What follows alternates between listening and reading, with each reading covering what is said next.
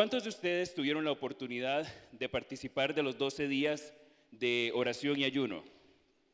Estuvieron espectaculares y casi que no nos podemos esperar a que llegue el siguiente tiempo de oración y ayuno que usualmente hacemos a mediados de año. Hemos aprendido que de la mano de Dios y en su espíritu es que podemos nosotros brillar y ser radiantes, que podemos ser nosotros quienes con su luz con su aceite en nuestras lámparas podemos irradiar su luz y podemos ser luz y sal para este mundo. Pero también entendemos que este ejercicio de fe que hacemos nosotros cuando venimos y oramos y ayunamos juntos como comunidad e inclusive abrimos nuestras puertas para que personas de otras comunidades vengan y oren y pongan su año junto con nosotros en las manos del Señor, entendemos que este es un ejercicio de fe que no puede limitarse solamente a esos 12 días. Nuestra fe no puede ser algo que activamos o encendemos como una luz y que solamente acudamos a ella cuando estemos en un evento especial o en una época especial del año que hemos designado para orar o interceder. Por eso es que en la enseñanza de hoy se titula Sin fe es imposible agradar a Dios sabemos que nuestra fe debe ser como un músculo que está siendo ejercitado permanentemente. Y para ello vamos a ver varios ejemplos en la palabra de Dios. solemos decir que la fe mueve montañas y que la fe mueve la mano y el corazón de Dios.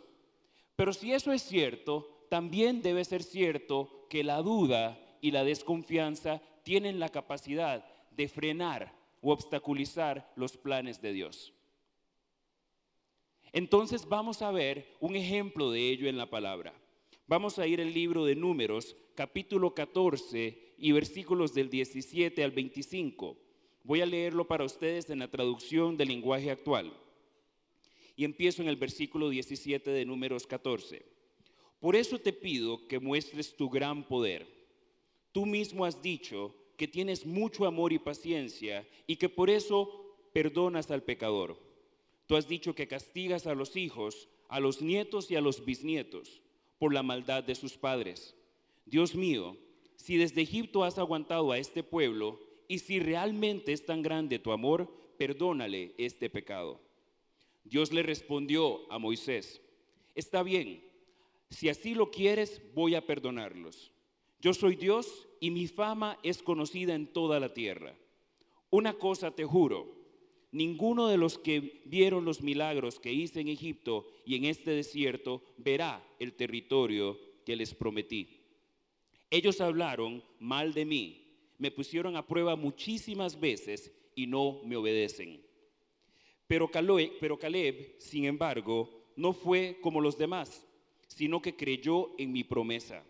Por eso entraré junto con sus hijos en el territorio en el territorio prometido, donde ahora viven los amalecitas y los cananeos. Ustedes, por su parte, irán mañana al desierto en, en dirección al mar de los juncos. Aquí estamos ante la conclusión de una etapa en el pueblo de Dios.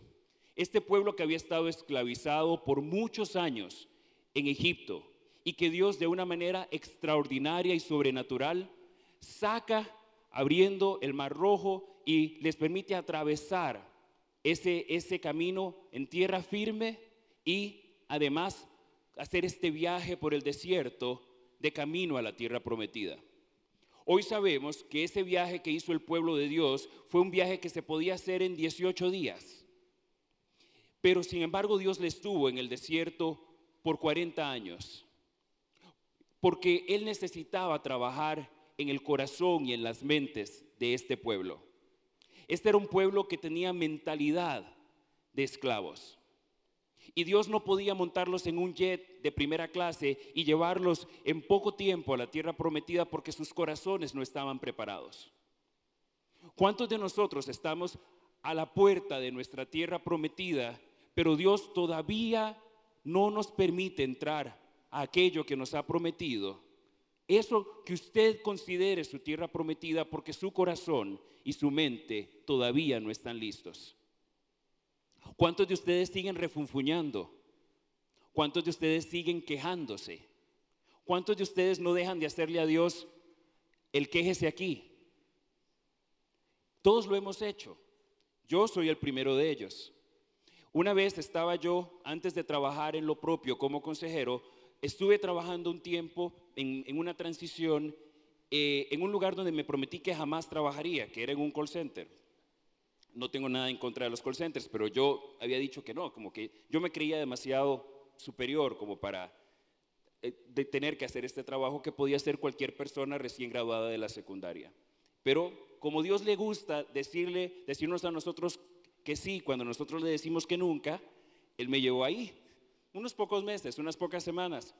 Y yo un día en Chompipado, a la hora del almuerzo, le dije, porque estaba aplicando para, una, para algunos otros puestos de trabajo permanentes en alguna otra organización, y yo le dije a Dios, a la hora del almuerzo, tenemos que hablar. Yo así, como bien macucón, ¿verdad? Bien bien fuerte, según yo, le iba a hablar golpeado a Dios ese día. Y saliendo nomás al parqueo, me encuentro un carro que tiene un, un sticker en, en el guardafanco que dice, no es lo mismo creer en Dios que creerle a Él. Y Dios me dejó callado. Porque no es lo mismo solamente creer que Él existe. El diablo cree que Él existe. Pero otra cosa es creerle a Él y sus promesas. ¿Cuántos de nosotros solamente creemos que Él existe? O sea, no somos ateos. Pero, pero ¿cuántos de nosotros genuinamente creemos en lo que Él nos ha prometido al punto de obedecerle aun cuando no veamos todavía lo que estamos anhelando o por aquello por lo que estamos clamando? Es que Dios nunca, nunca nos ha desamparado. Él nunca nos ha engañado, nunca nos ha mentido aunque a veces nos parezca que se demora en cumplir lo que estamos pidiendo. Algo similar le pasó a Abraham y a Sara cuando esperaban el hijo, el primogénito. Recuerdan que Abraham, el padre de la fe, fue invitado también a salir de su tierra natal hacia, una nueva tierra, también bajo la promesa de que Dios le daría una descendencia que sería tan numerosa como las estrellas en el cielo. Pero había un pequeño detalle que Abraham y, Sara eran eh, dos personas más allá de la tercera edad. Estaban rondando casi los 100 años. Y ellos tenían dudas en algún momento, en varios momentos, de que esto pudiese ser así. Entonces tienen la genial, la genial idea, como nos pasa a muchos de nosotros que queremos ayudar a Dios, porque creemos que sabemos algo que Él no sabe. Entonces Sara le dice a Abraham, ¿qué tal si tienes un hijo con mi esclava, porque al final yo no sé si Dios va a poder hacer conmigo lo que ha prometido.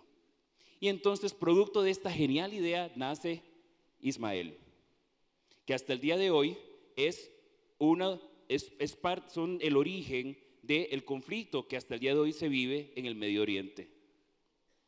Pero eso es lo que pasa cuando nosotros creemos saber algo que Dios no sabe cuando queremos nosotros hacer nuestros planes y no seguir los de Dios como Él nos va guiando. Su palabra dice en Isaías capítulo 55, versículos del 9 al 17, lo siguiente. Pues así, y lo leo en la nueva traducción viviente, pues así como los cielos están más altos que la tierra, así mis caminos están más altos que sus caminos y mis pensamientos más altos que sus pensamientos. La lluvia y la nieve descienden de los cielos y quedan en el suelo para regar la tierra. Hacen crecer el grano y producen semillas para el agricultor y pan para el hambriento. Lo mismo sucede con mi palabra. La envío y sucede y, siempre produce fruto. Logrará todo lo que yo quiero y prosperará en todos los lugares donde yo la envíe. Amén. Qué bueno que su palabra nunca regresa vacía, aunque pueda parecer que se tarde. A veces nos resulta más fácil, y no sé si solo me pasa a mí, pero a veces nos resulta más fácil creer las promesas de Dios para terceras personas que para nosotros mismos. ¿No les pasa a ustedes que a veces tenemos a una persona desanimada a nuestro lado y sabemos exactamente qué decirle? Le decimos, mira, Dios nunca miente, Dios no se arrepiente, Dios es fiel, Dios siempre cumple sus promesas y las creemos de todo corazón para otra persona. Pero como que algo nos pasa cuando tenemos que creer esas mismas promesas para nosotros mismos. Qué raro, ¿no? que nuestra fe como que se debilita cuando se trata de nosotros y, se empodera y se acrecienta cuando se trata de terceras personas. Por eso es que somos nosotros llamados a creer y llamar las cosas que no son como si fueran. Eso es lo que nos tiene que permitir a nosotros poder decir que y declarar, por ejemplo, que hay trabajo donde no lo hay yo creo que muchas veces nosotros necesitamos, así como animamos a terceras personas, a veces yo creo que tenemos que pararnos frente al espejo y vernos a los ojos, cara a cara, y con todo respeto carajearnos y decirnos, vamos, Alex, tenés que creer. Esto que vos le predicás desde el púlpito, desde tu consultorio, desde muchos lugares a otras personas, tenés que creerlo para tu vida. Porque ¿qué sentido tiene que lo prediquemos a los cuatro vientos si a la hora de los balazos nosotros mismos no lo estamos creyendo para nosotros. En buen tico, mucho ring ring y nada de lados. Tenemos que creerlo nosotros también, para nosotros mismos. Segunda de Corintios, versículo capítulo versículo 7 del capítulo 5 de Segunda de Corintios dice en la versión la palabra, y caminamos guiados por la fe y no por lo que vemos. Porque la fe tiene que trascender más allá de lo que podemos ver y tocar. No se puede limitar solamente a lo que podemos medir, tocar, palpar, saborear, pesar. Porque si la fe está basada solamente en lo que yo puedo medir y tocar y controlar bajo parámetros humanos, entonces no sé qué tan, qué tan auténtica sea esa fe. Una fe que depende solamente de que todo esté perfectamente alineado con nuestros planes y con nuestra voluntad. Esto nos reta a nosotros, esto de caminar por fe y no solamente por vista, nos reta a nosotros a empezar a declarar cosas, aunque aún no las podamos ver. Eso es lo que nos permite a nosotros declarar sanidad donde hay enfermedad, lo que nos permite confesar empleo y victoria donde aún no lo hay donde nos permite decir y declarar libertad de la esclavitud de un vicio o un pecado, aun cuando todavía no lo veamos del todo concretado. Desatar bendición donde hay donde han sido dichas palabras de maldición y palabras de atadura. Porque nosotros tenemos que ser de las personas que viven más allá de lo físico, más allá de lo que podemos ver y tocar. ¿Cuántos lo creen? La fe, aunque opera en el plano espiritual o sobrenatural, no nos da licencia tampoco para no acatar las leyes y las normas humanas. Por eso lo vamos a ver ejemplificado en esta interacción que tuvo Jesús con los hombres y mujeres de su época. Lo vemos en Mateo capítulo 22, del 17 al 21, también en la nueva traducción viviente. Y dice, ahora bien, dinos qué piensas de lo siguiente. ¿Es correcto que paguemos impuestos al César o no? Pero Jesús conocía sus malas intenciones. Hipócritas, dijo, ¿por qué intentan atraparme? Veamos, muéstrenme la moneda que se usa para el impuesto, que era un denario. Cuando le entregaron una moneda romana, les preguntó, ¿a quién pertenece la imagen y el título grabados en la moneda? Al César, contestaron. Bien dijo, entonces den al César lo que pertenece al César y den a Dios lo que le pertenece a Dios. Porque también podríamos usar nuestra fe como una especie de excusa para no acatar las normas de este mundo en el que vivimos. Tenemos que ser personas responsables, tenemos que ser personas de bien y personas que honran nuestras responsabilidades civiles y constitucionales. Entonces tenemos que pagar impuestos, no tenemos que pagar mordidas, no tenemos que hacer las cosas deshonestamente solamente porque creemos que estamos caminando en fe. tenemos que ser personas de bien y personas intachables en todos los frentes. Y parte de eso implica en un día como hoy ir a votar. Porque no podemos decirnos ser hijos de Dios, ciudadanos del reino, pero ser personas eh, irrelevantes en nuestro entorno. Indistintamente de la persona que nosotros consideremos como la persona más adecuada para tomar las riendas de nuestro país. La fe sin obras es muerta. Nuestra, nuestra fe tiene que traducirse en acción. No podemos solamente decir que creemos, sino que tiene que reflejarse en nuestros actos. Tiene que ir acompañada de frutos. No solo vale con hacer promesas y discursos bonitos. Igual que no queremos elegir para la presidencia a una persona que solo hable bonito, pero que no tenga las cualidades necesarias para tomar las riendas del país, nosotros tampoco, como hijos suyos, como representantes de Dios, como embajadores suyos, podemos ser personas que hablamos bonito, pero que no se traduce eso que decimos creer en nuestras acciones. Nosotros tenemos que ser personas de frutos, de resultados, de acciones, de decisiones. Por eso Santiago 2, el capítulo 2, versículos del 14 al 17, en la versión Reina Valera de 1960, dice, hermanos míos, ¿de qué aprovechará si alguno dice que tiene fe y no tiene obras? ¿Podrá la fe salvarle? Si un hermano o una hermana están desnudos y tienen necesidad del mantenimiento de cada día, y si alguno de vosotros les, dice, id en paz, calentados y saciados, pero no le dais las cosas que son necesarias para el cuerpo, ¿de qué aprovechará? Así también la fe, si no tiene obras, es muerta en sí misma. O sea, nuestra fe tiene que traducirse en actos concretos. Todos los días tenemos oportunidades de manifestar el amor y el reino de Dios en la forma en que interactuamos con otros a nuestro alrededor. La palabra de Dios nos enseña que lo que hagamos con los más pequeños, con las personas más necesitadas, vamos, lo estaremos haciendo con Dios mismo y que Él nos recompensará por hacerlo.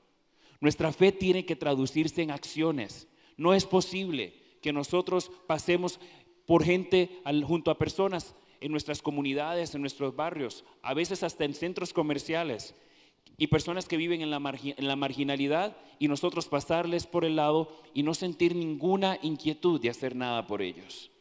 Nuestra fe tiene que traducirse en acciones concretas.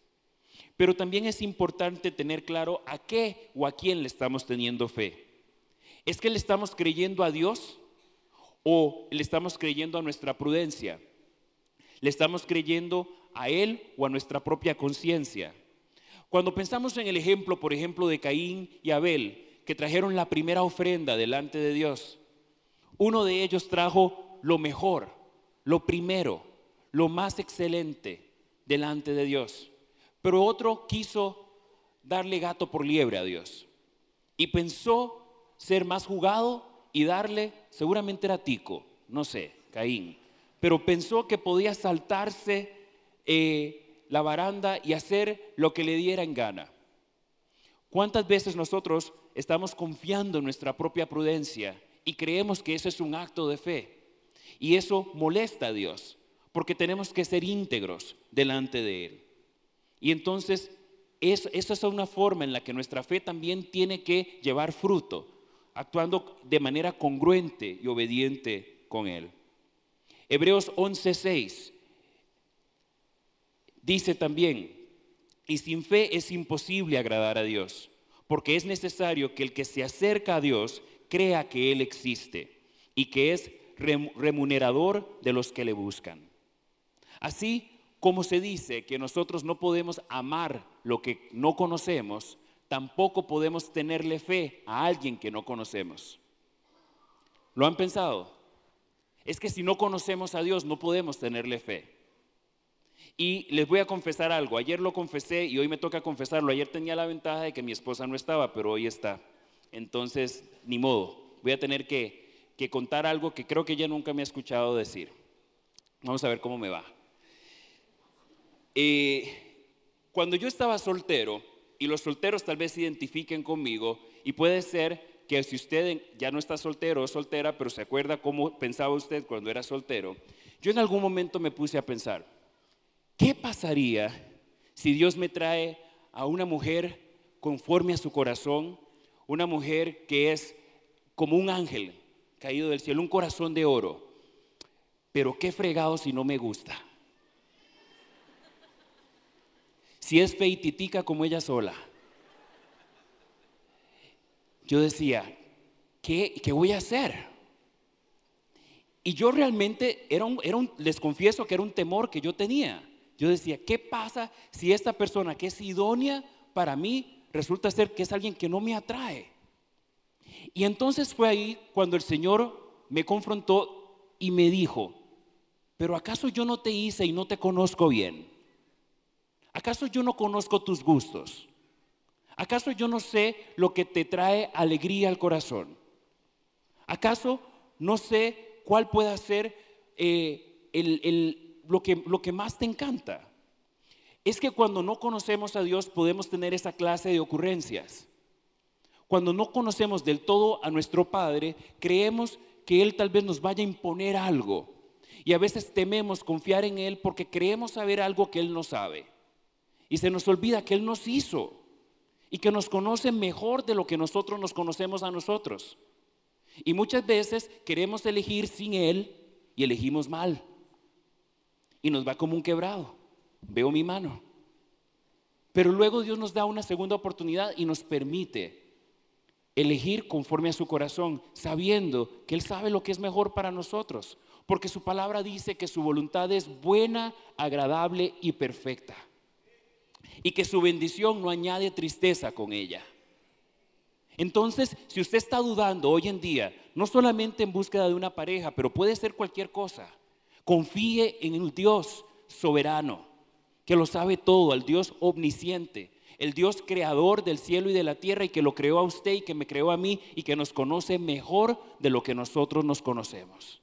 Y deje de dudar, deje de desconfiar en Él, deje de tener una fe que se enciende y se apaga como una luz de Navidad.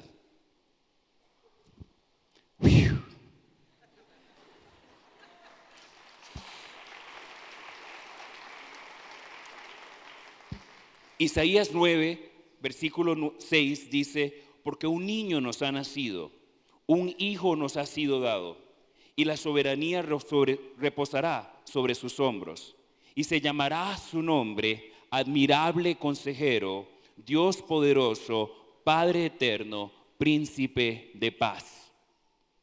Ese es el Dios en el que nosotros confiamos. Ese Dios que es príncipe de paz con Z y con S porque Él es el Dios de esta comunidad. Amén. Y es el Dios de nuestra vida. Y entonces ese es el Dios al que le tenemos fe. Y no solamente a Goyo, ¿verdad? Segunda de Timoteo 1.7 dice en la nueva versión internacional, pues Dios no nos ha dado un espíritu de timidez, otra versión dice de temor, otra versión dice de cobardía, sino de poder, de amor y de dominio propio. Ese es el Espíritu Santo de Dios que nos ha sido dado. Con fe nosotros ya no vivimos en angustia, ya no vivimos con miedo. El miedo es muy mal consejero y muy mal material de construcción para cualquier proyecto. No podemos actuar con miedo, no podemos vivir con miedo. Tenemos que vivir en el poder, en el amor y el dominio propio del Espíritu Santo de Dios que vino a habitar en nosotros cuando confiamos en Él. Tenemos que dejar de vivir en temor. Cuando nosotros contratamos a un abogado, seguimos las instrucciones del abogado o la abogada porque son expertos en la materia. ¿Quién contrata a un, abogado para luego hacer lo que le da la gana? Eso es un desperdicio de recursos y un desperdicio del conocimiento y del tiempo del especialista que hemos contratado. Pues la palabra de Dios dice que tenemos abogado delante del Padre. Y ese abogado es Jesús. Y entonces, si lo hemos contratado como nuestro abogado, tenemos que seguir su instrucción. Tenemos que seguir su guianza. En lugar de estar bateando, en lugar de estar improvisando, cuando lo tenemos a Él como el admirable consejero, como nuestro guía, como nuestro abogado. Eso para mí es una obediencia y una sujeción inteligente al Dios Todopoderoso. La fe nos abre la puerta a lo desconocido, a lo inexplorado, a lo diferente, a lo innovador de Dios. Nosotros no nos apoyamos entonces solamente en nuestra prudencia o en nuestra experiencia. Mateo 16, 19 dice, te daré las llaves del cielo. En la versión de Dios habla hoy. Te daré las llaves del reino de los cielos. Lo que tú ates aquí en la tierra también quedará atado en el cielo. Lo que tú desates aquí en la, tierra, también quedará desatado en el cielo. La fe nos lleva entonces a otra, a otra dimensión. Qué poderosa llave nos está dando Dios con nuestra fe, de poder desatar y atar cosas en el cielo y en la tierra, por su poder, por su favor, por su misericordia. El Salmo 112, 7 dice, nunca te, le asalte, nunca le asalta el temor de recibir malas noticias, pues confía en Dios de todo corazón. ¿Cuántos de ustedes viven precisamente así confiados, sin sobresaltos, sin esperar malas noticias, porque confían en Dios. Proverbios 3, del 5 al, 5 al 6, en la versión de, también del lenguaje actual, dice, pon tu confianza en Dios y no en lo mucho que sabes. Toma en cuenta a Dios en todas tus acciones y Él te ayudará en todo. ¿En qué nos va a ayudar? En todo, en absolutamente todo. Gracias por acompañarnos en Comunidad Paz. Te invitamos a compartir este mensaje y no olvides suscribirte a nuestro canal de YouTube. También puedes seguirnos en todas nuestras redes sociales como Gente Paz o en nuestro sitio web paz.cr.